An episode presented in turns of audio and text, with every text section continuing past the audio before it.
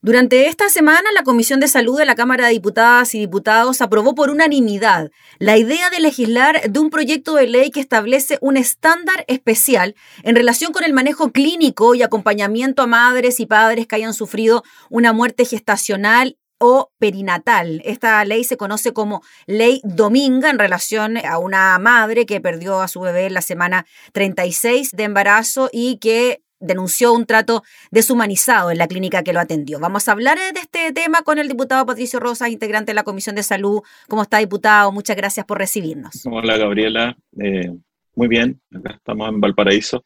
Un tema muy eh, importante y a la vez doloroso, pero muy bien muy bien que, estemos enfrentando esos temas como un país.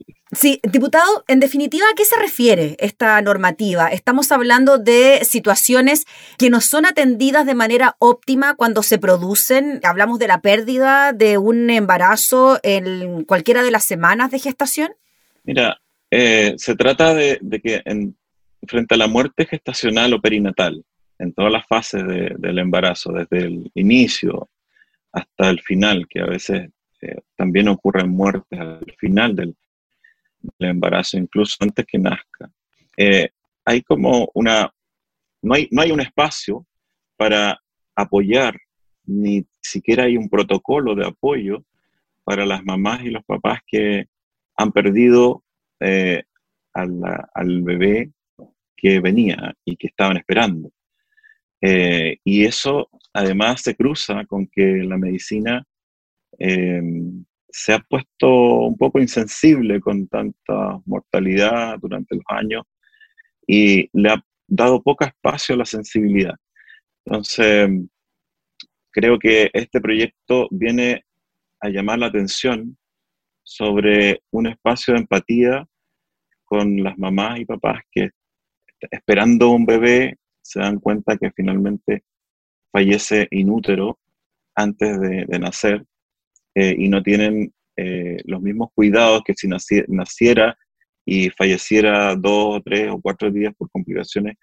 Eh, los, hospitales en general no tienen un cuidado con, los tratan como restos embrionarios y ni siquiera les dejan tener acceso a ellos. Entonces, este protocolo que se solicita acá a través de esta ley es un modus operandi de cómo se debiera actuar en esta situación. Diputado, antes de entrar en cómo se debiera actuar, ustedes recibieron testimonio de mamás que habían padecido este tipo de, prácticas, como las decíamos al inicio, bien inhumanas por lo demás. ¿En qué consiste en esto? ¿Qué es lo que le ha pasado, según la experiencia que ustedes han conocido, qué les ha pasado a las mamás, a los papás que se han visto en una situación tan dolorosa como esta? Bueno, se les trata eh, en forma deshumanizada en general, como una pérdida, como un aborto, como el retiro, un procedimiento de retiro de, de restos ovulares, de restos embrionarios, eh, un procedimiento de legrado, eh, y no se les permite eh, ver, ni tocar, ni hacer el duelo respecto del feto, ya sea si se le hace tener un, parto del feto fallecido o se le hace una cesárea del feto fallecido, no se les permite tener contacto, ni hacer los ritos de despedida, ni, ni estar con a los dos papás con, con el, feto fallecido, eh, darle el espacio de despedida. Entonces, esa situación eh, creo que, tiene que cambiar y, es muy importante por eso que esta ley dominga se apruebe, eh, pero también tiene que darnos el ejemplo para que cambiemos nuestra actitud respecto de cómo se enfrenta la muerte. Hay cambios que se tienen que forzar, empatías que se tienen que forzar eh, ya recordamos el, hecho de todo lo que significó las visitas a los pacientes, que se forzó eh, en las visitas dentro de los hospitales, porque costaba mucho dentro del ambiente eh, hospitalario permitir las visitas. También la entrada del par, al parto del papá o de la persona significativa, también se tuvo que forzar. Y hoy día es algo que es, es una costumbre y ya es impensado que no esté. En este caso también es lo mismo, se tiene que forzar porque si no, no vamos a lograr estos cambios culturales que tienen que ver con un cambio de actitud. Esto nos enseña en la universidad, el enfrentamiento de la muerte. Por eso es que es difícil para los profesionales de la salud que están entrenados para evitar la muerte, enfrentar la muerte. Diputado Patricio Rosas, en relación a eso, lo que se busca es que haya un protocolo médico, nos imaginamos desde el punto de vista técnico, por decirlo de alguna manera, pero también desde el punto de vista emocional para aquella familia? Claro.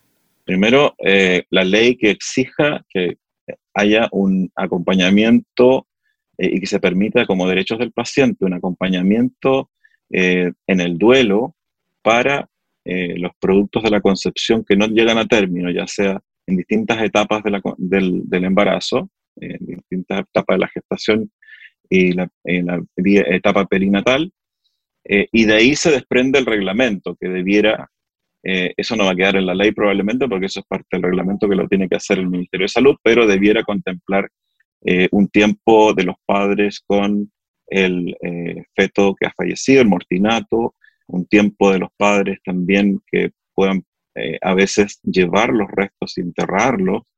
En otros países existe esa, esa posibilidad. Eh, también eh, tener acceso a los restos ovulares eh, cuando son mucho más pequeños, los restos embrionarios, porque de todos modos es fruto de, de dos personas que estaban esperando el producto de la concepción. Esto es voluntario, es distinto en, el caso del, del, aborto por las tres causales, pero cuando ambos están esperando un, un, bebé o un embrión que está muy pequeño, 12, 14 semanas, y también fallece por alguna razón, ya sea genómica o alguna razón eh, tóxica, eh, claro, también tienen derecho a hacer ese duelo. Entonces, esto es lo que la ley va a proteger y el reglamento con, va a determinar probablemente que tengan que tener un espacio de unas horas eh, o el acceso a retirar eh, los restos, si es que ellos lo solicitan, todas esas cosas que tienen que ver con la disposición de, los restos. Nos imaginamos claramente que el protocolo va a ir variando según la edad gestacional, ¿no? Eh, como usted bien decía, los restos no serán los mismos a la semana 12, 14 que a la semana 36 o incluso más de embarazo. Así es, y además eh, se debiera, según lo que yo creo, y de hecho vamos a conversarlo así en la discusión en detalle, eh, también garantizar un apoyo psicológico eh, a los padres, eh, porque es un duelo, es un duelo y muchos de, ellos tienen problemas graves porque no les ha pasado solamente una vez, sino a veces son varias veces, mm. cuando están intentando un embarazo y, tienen algún problema en, en, la mantención del embarazo. y eso genera depresiones, angustias, eh, hasta, hasta reacciones psicóticas en algunos casos. Diputado, entiendo que cuando ocurre una situación de estas características, ¿no está incluida una licencia médica de por medio o va a depender de cada uno de los casos? No está incluida una licencia médica justamente porque no se, no se considera un duelo mm. y no se considera una pérdida, sino que se considera un procedimiento. Entonces, solamente se le, hoy día, como no está considerado así, sino como un procedimiento de extracción de restos, se le da una licencia por ese tipo de procedimiento. Entonces, aquí también tiene que cambiar la normativa respecto del reposo que se le da. Claro, porque ahí va a depender del estado físico en el que quede la mujer. O sea, de eso va a depender la licencia médica que se le pueda otorgar, sin considerar el duelo emocional que puede existir tanto para esa madre como para ese padre.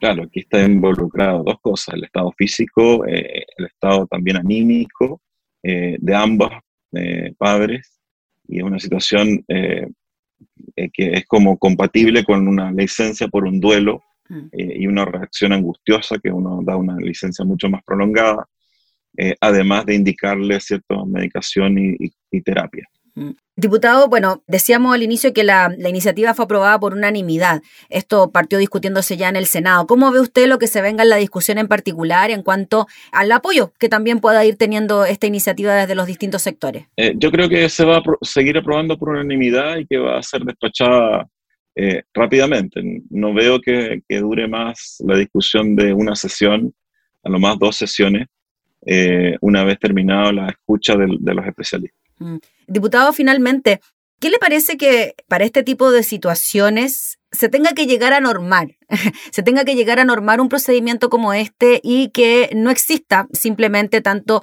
en los servicios públicos o privados de salud algún tipo de protocolo que regule. Estamos de alguna manera tan deshumanizados que no logramos entender lo que pueda ocurrir o estamos tan acostumbrados a que esto ocurra o mal acostumbrados que ni siquiera percibimos que detrás de todo esto, de un procedimiento quirúrgico, pueda haber algún tipo de duelo como el que comentábamos o algún tipo de trauma psicológico también frente a lo que está pasando?